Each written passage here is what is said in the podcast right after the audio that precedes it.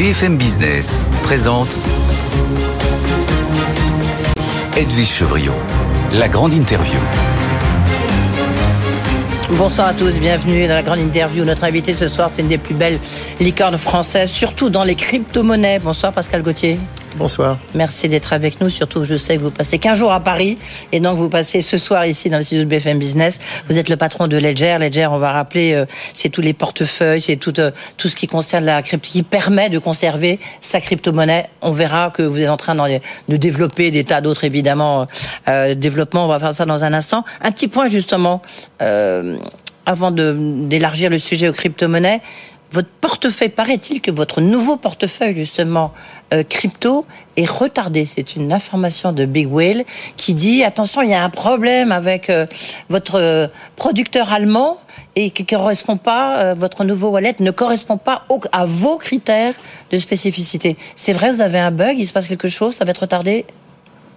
Oui, c'est vrai. D'ailleurs, on l'a communiqué déjà il y a quelques semaines de cela à tous nos consommateurs, tous les gens qui avaient préacheté euh, le Ledger Stacks. En fait, ont reçu une communication. C'est Ian Rogers qui qui a fait le voice-over et qui a présenté euh, les problèmes qu'on avait euh, sur la construction de, de ce produit. C'est très difficile ce qu'on essaye de faire. On, on, essaie de vraiment de faire une première mondiale sur l'écran qui est en e-ink incurvé. Jamais personne n'a fait ça et donc du coup effectivement on s'est mis à un niveau de difficulté qui sur lequel on avait on avait sous-estimé en fait la difficulté pour le coup euh, et c'est ce qui est en train de se passer mais par contre on l'a annoncé il y a quelques semaines.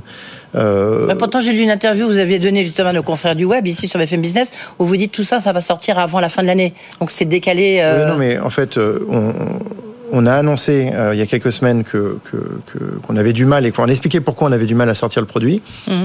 On n'a pas de date de livraison de produit encore, parce que vous savez, le hardware, euh, c'est très compliqué. Il y a toujours euh, le diable est dans les détails. Donc, tant que c'est pas prêt, c'est pas prêt, globalement.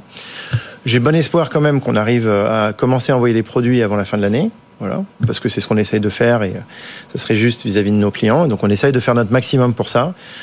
Mais par contre, on essaye de faire notre maximum sans jamais compromettre euh, la qualité du produit, hein, parce que là, il s'agit effectivement de qualité du produit. Oui, parce qu'on dit qu'il y a seulement 35% euh, de, qui sont conformes au cahier des charges que vous avez fixé. Oui, en fait, quand vous, quand vous faites les écrans incurvés, il faut faire passer des grandes plaques comme ça, et puis ensuite les couper, etc. Et puis à la fin, il y a, il y a trop de rejets pour l'instant. Mais on sait euh, comment on va arriver à ce qu'il y en ait moins, et on est assez confiant sur le fait de pouvoir shipper le produit. Quand, quand le produit sortira, Ledger Stack, ça sera... Euh, le hardware wallet le plus redoutable du marché, toute catégorie confondue, toute euh, géographie, géographie confondue. Donc ça vaut le coup d'attendre.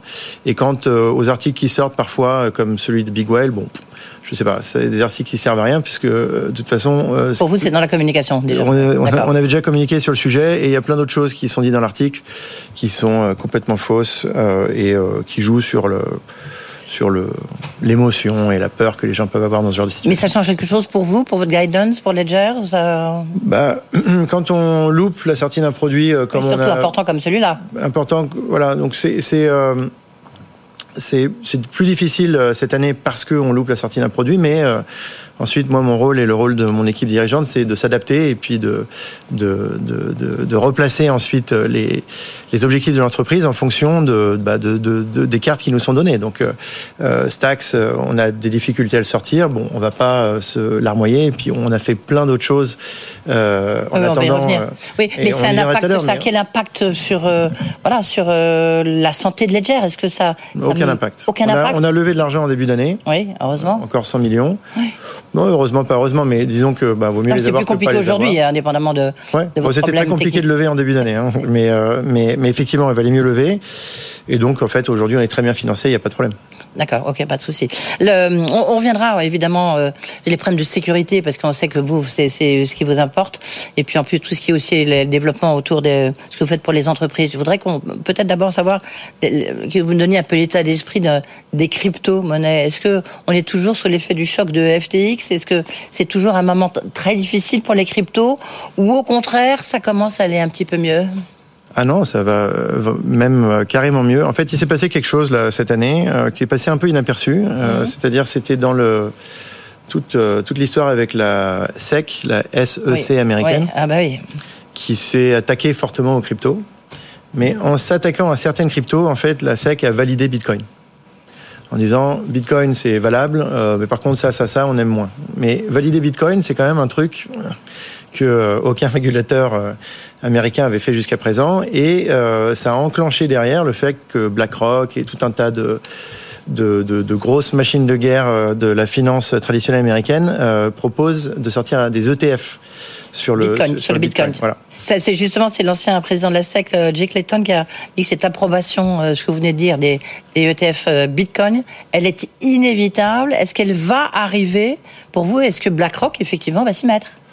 Ah bah BlackRock, ils ont euh, émis l'intention de, de, de, de s'y mettre. Donc euh, s'ils disent qu'ils vont faire quelque chose, a priori, ils vont le faire. Ensuite, c'est le premier gérant au monde, hein, on va quand même le rappeler. Voilà. Donc euh, bon, a priori, si BlackRock touche à quelque chose, ça veut dire que ça va se passer.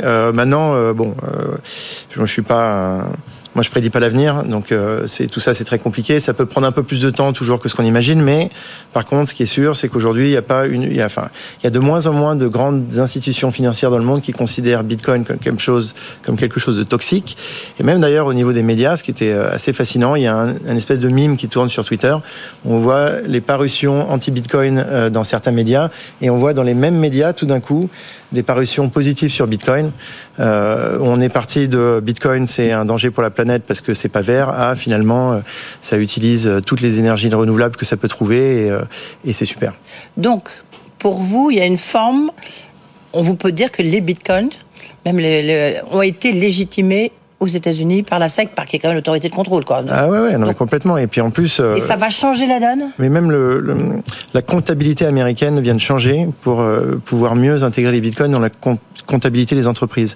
Ça, c'est peut-être euh, encore plus puissant que la SEC de valider le, le bitcoin. Ouais. Quand est-ce qu'on attendait là sur le, lancement du Bitcoin, du ETF Bitcoin de, de la part de BlackRock? Aucune idée. Aucune idée. Non, mais c'est une, une, question de semaine, c'est une question. Aucune idée. D'accord, ok. Euh, est-ce que le, est-ce que vous le, là, il y a tout un, vous parlez beaucoup de sécurité, il y a la question de la régulation qui compte beaucoup sur les cryptos aussi, mmh. et de la crédibilité qui est derrière. Mmh. Euh, là, il y a en négociation à, Bruxelles le fameux règlement euh, MICA euh, qui va permettre de réguler. Je précise que vous, par exemple, vous n'êtes pas concerné par cette régulation. Fait, Mais est-ce que c'est quelque chose qui va mettre un peu fin au Far West des, des cryptos et du Bitcoin? Vous savez, toutes les industries qui se développent, toutes les industries de technologie qui se développent commencent par un Far West pour ensuite Bien sûr. s'auto-réguler souvent ou être régulé. Donc, euh, ce qui se passe avec euh, les crypto-monnaies, ça s'est passé avec euh, Uber pour les taxis, ça s'est passé avec Airbnb pour la location d'appartements en ville, etc. Donc, c'est pas, enfin, et même Google, Facebook, qui pendant longtemps ont été dans des zones grises de régulation. Donc, c'est pas la première fois que que ça se passe comme ça. Euh, et je pense que euh, un certain niveau de régulation et, la, définition de certaines règles est profitable pour l'industrie parce qu'au moins ça permet de savoir dans quel cadre on peut jouer. Maintenant, il faut faire attention à pas en mettre trop parce que du coup, ça tue l'innovation. Il y a des choses qu'on a fait en régulation en Europe, par exemple le GDPR euh, en français, je sais plus comment on dit, le, RGPD, RGPD. Mmh. Euh, bah, bah, ça, a, bien, non ça a tué l'innovation de la publicité en ligne en Europe. Toutes les boîtes qui faisaient de la publicité en ligne après Critéo ont souffert euh, fortement de ça, alors que les boîtes chinoises et américaines ont continué de pouvoir se développer. Mais en même temps, le consommateur français ou européen, il a pu vivre un peu plus tranquillement, non? Non, je crois pas, parce qu'en fait, le RGPD, euh, ça vient euh, surtout ennuyer les entreprises qui sont, je dirais, qui ont pignon sur rue, mais par contre, ça va pas s'occuper des hackers qui sont au Nigeria, en Ukraine, etc., et qui sont eux les vrais voleurs de vos données. Donc, mais dans cette question de là, ce, ce fameux règlement MICA, ils ont toujours des noms toujours impossible. Mm. Euh, pour vous, il y a quand même un des critères qui va changer, c'est la transparence. La communication, c'est un point important ou vous pensez que ça ne va rien changer? Non, mais c'est bien. Enfin, vous savez, la régulation, c'est euh, et, vous avez noté qu'elle s'applique euh, aux entités centralisées, en fait. Et pourquoi? Parce que pour le régulateur, ce qu'il dit, c'est qu'on ne sait pas trop ce que vous faites en dessous, parce qu'on peut pas vraiment savoir. C'est très compliqué. Mais euh, le, le, résultat de ce que vous faites, ça doit répondre à ces critères-là. Donc, euh, pour des entités centralisées, avoir une régulation euh, compréhensible euh, et qui donne des lignes directrices de comment euh, faire tourner un business en crypto-monnaie, ça me semble logique et normal. Mmh. Ce serait illogique que des entités centralisées soient pas régulées alors que une banque et n'importe quelle entité financière l'est, quoi. Donc, moi, je pense que ça, ça va quand même dans le bon sens. Ensuite, il faut faire très attention à pas avoir la, tentation de l'hyper-régulation. Et d'ailleurs, je pense que l'Europe devrait se poser peut-être la question de manière très différente. Moi, ce qui m'intéresserait plus, par exemple, c'est de dépenser moins d'argent en régulation, en lobby, etc., etc., et beaucoup plus d'argent euh, pour fonder euh, les polices de cybercriminalité ou l'armée euh, cyber. Parce que, en fait, souvent, quand on fait ces régulations-là, on est un peu dans l'entre-soi. On est entre nous et on vient réguler euh, les sociétés françaises qui respectent la loi euh, globalement. Et on se fait toujours attraper sur euh, des moments où on n'était pas parfait, parce qu'en plus, toutes ces régulations sont souvent très difficiles à appliquer. Mais par contre, ce que je vous disais tout à l'heure, et reste vrai, hein, tous les hackers bah, respectent rien, parce que de toute façon, eux, ils sont pas dans le, dans le monde de la régulation. Et par contre, contre ces gens-là, on a assez peu d'armes à retourner contre eux. Est-ce que euh, pour, vous, cette, euh, nouvelle univers, euh, pardon, ce nouvel univers, décidément qui est en train d'émerger après toutes ces crises, ces soubresauts, enfin une forme de, maturité, ça a un impact énorme sur, Ledger, sur vous, sur votre stratégie en fait. Vous, vous êtes plus uniquement un coffre-fort de Bitcoin. Oui, c'est ça. Alors, vous savez, la stratégie de Ledger, en fait, depuis le tour de Seed, ça a toujours été la même. Si on regarde le deck du tour de Seed, moi, j'étais l'investisseur principal du, du tour de Seed. Enfin, d'amorçage, hein, D'amorçage, voilà, tour d'amorçage. J'avais rejoint l'équipe fondatrice euh, comme ça, et en fait, ils avaient présenté euh, l'avenir de Ledger, et c'est exactement ce qu'on est en train de faire aujourd'hui. La différence entre une idée euh, et un business, c'est toute l'exécution qui va avec. Donc, euh, bon, euh, on a mis du temps à se mettre en marche pour pouvoir exécuter parfaitement. Et là, on commence à, à atteindre quelque chose de pas mal. La vision, c'était toujours que il fallait faire des produits connectés, en fait. Hein. C'est-à-dire un produit de sécurité juste pour faire de la sécurité. Au final, ça intéresse personne. Ce qui intéresse les gens, c'est une fois qu'ils ont leur clé privée, une fois qu'ils ont leur Bitcoin, qu'ils puissent interagir avec tout ce qu'il y a autour. Le meilleur exemple de produit qui fait ça euh, aujourd'hui dans le monde, c'est l'iPhone. L'iPhone, c'est pas parce que c'est un téléphone, c'est pas parce que c'est un joli euh, produit hardware, c'est parce que c'est connecté à tout un tas de services mm. qu'il y a autour de vous et qui sont et le même principe, en essentiels. C'est le même principe. Oui. Ben, en fait, euh, mais même du reste, c'est drôle, le design, on parlait de votre nouveau portefeuille, il ressemble un peu à l'iPhone lorsqu'on le regarde euh, visuellement, pour ceux qui nous voient à la télévision. C'est pas l'inverse, pas l'inverse. Non, mais c'est Tony Fadell qui l'a designé, alors, forcément. Ah, bah c'est l'inventeur de l'iPod qui, euh, pour moi, Stax, c'est Apple et Ledger qui ont fait un bébé et il s'appelle Stax. Voilà, vous, vous êtes l'Apple des bitcoins, on peut dire ça comme ça. pour l'instant, on reste modeste parce qu'on est vraiment très petit et Apple, c'est une machine de guerre euh, extraordinaire. Ils ont le fait créer la plus grande boîte mondiale, donc euh, on est des nains de jardin à côté d'Apple, mais on s'en inspire parce qu'il faut s'inspirer des meilleurs. Vous gagnez de l'argent? Oui, bien sûr. Oui, combien? Vous le dire moi personnellement?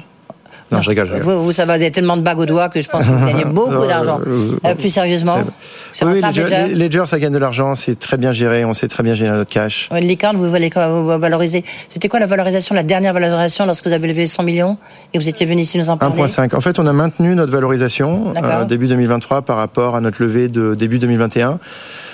Ce qui, euh, dans un autre marché, euh, donnerait un signal négatif parce que flat. Euh, mais dans ce marché-là, flat is the new up. C'est-à-dire que quand vous êtes flat, c'est déjà pas mal parce que tout le monde bah, a perdu un gros pourcentage de sa valorisation. Donc on est très content de notre dernier tour et de la valorisation qui nous a été confirmée puisque ça montre que les investisseurs ont confiance en Ledger. Est-ce qu'il y a une crise de croissance dans la French Tech? Demain, c'est le French Digital Day. Euh, toujours l'occasion de faire un point. Il y a, le baromètre EY qui montre qu'il y a 90% des des, euh, des start-upers, enfin des euh, des gens qui ont levé des, fonds qui disent euh, notre objectif c'est la rentabilité. Maintenant, c'est vraiment l'objectif c'est la rentabilité parce que sinon, bah sinon on vous retire les, le financement. Ouais, c'est une nouvelle règle de marché. Bah, c'est comme ça. Quand le marché se contracte, il faut faire de la rentabilité. Quand les marchés explosent, il faut aller chercher la top line. Donc, il faut s'adapter en permanence. Euh, c'est pas du tout la fin de la French Tech. Je pense que toutes ces entreprises. Le blues, euh, si vous préférez. Pardon? Le blues de la ouais, le blues. Bah, c'est dire que oui, c'est les moments que on préférait pas vivre, mais en même temps c'est quand même des moments aussi qui permettent de euh, redéfinir une stratégie, qui permettent d'aller de l'avant et puis de d'essayer de comprendre ce qu'on faisait mal, etc. Parce que c'est très difficile. Moi, je pense que c'est plus difficile même de gérer un business en hyper croissance que de gérer un business euh, qui est en, décroissance légère ou en décroissance. En hypercroissance, on fait plein d'erreurs euh, parce que on a l'impression d'avoir tout compris, alors que souvent, en fait, on est porté euh, par le marché et on n'a pas compris grand-chose. Alors que dans les marchés comme ça, euh, c'est là où on voit, euh, c'est là où vont se différencier les entrepreneurs et euh, qui sortira de la crise avec euh, euh, une entreprise qui arrive à capturer ensuite la croissance qui, va venir euh, bientôt. Euh, ça, celui-là aura gagné. Ouais. 2024, euh, c'est quoi pour Ledger 2023 compliqué, surtout avec euh, bon le retard de Legalix. 2024, euh, nous, on planifie compliqué. Euh, Encore, d'accord. Non, mais c'est-à-dire que, si vous voulez, on peut pas planifier autre chose que compliqué, parce que c'est comme ça qu'on préserve le cash. Donc nous, on planifie com- compliqué. On peut pas parier sur les hausses de marché, etc. Moi, je suis pas, un, je suis pas un joueur de casino. euh, Je, je fais avec ce que j'ai, et j'essaye de battre le marché dans lequel je suis. Euh, Donc en fait, moi, j'essaye de piloter Ledger avec euh, le marché comme il est aujourd'hui, et de continuer de faire de la croissance euh, dans le marché comme il est aujourd'hui. Parce que si vous n'arrivez pas à faire de la croissance dans un marché comme ça, je dis pas sur tout, tout le temps, absolument, etc., mais au moins sur certains secteurs sur lesquels vous vous développez, alors vous montrez que euh, globalement vous faites rien, vous attendez juste que le marché reprenne, quoi. Ouais. Et nous, c'est pas le cas. Le, le marché des, des, des cryptos et des bitcoins, à votre avis, ça va être plus combien en 2024 Aucune idée. Et puis de toute façon, je fais jamais de prédiction sur le prix du Bitcoin. Mais par Non, mais contre, sans, non, sans, sans le prix, je veux dire, c'est au contraire, c'est une sorte de démocratisation de ces crypto-monnaies. Vous voyez, c'est plutôt la taille du marché. Ouais, bah en fait, en 2024, il y a plein de choses qui vont se passer. Notamment, il y a le halving. Donc le halving, c'est un moment très spécial euh, où euh, on divise le nombre de bitcoins qui sont distribués par deux, euh, le nombre de bitcoins qui sont distribués aux, aux mineurs.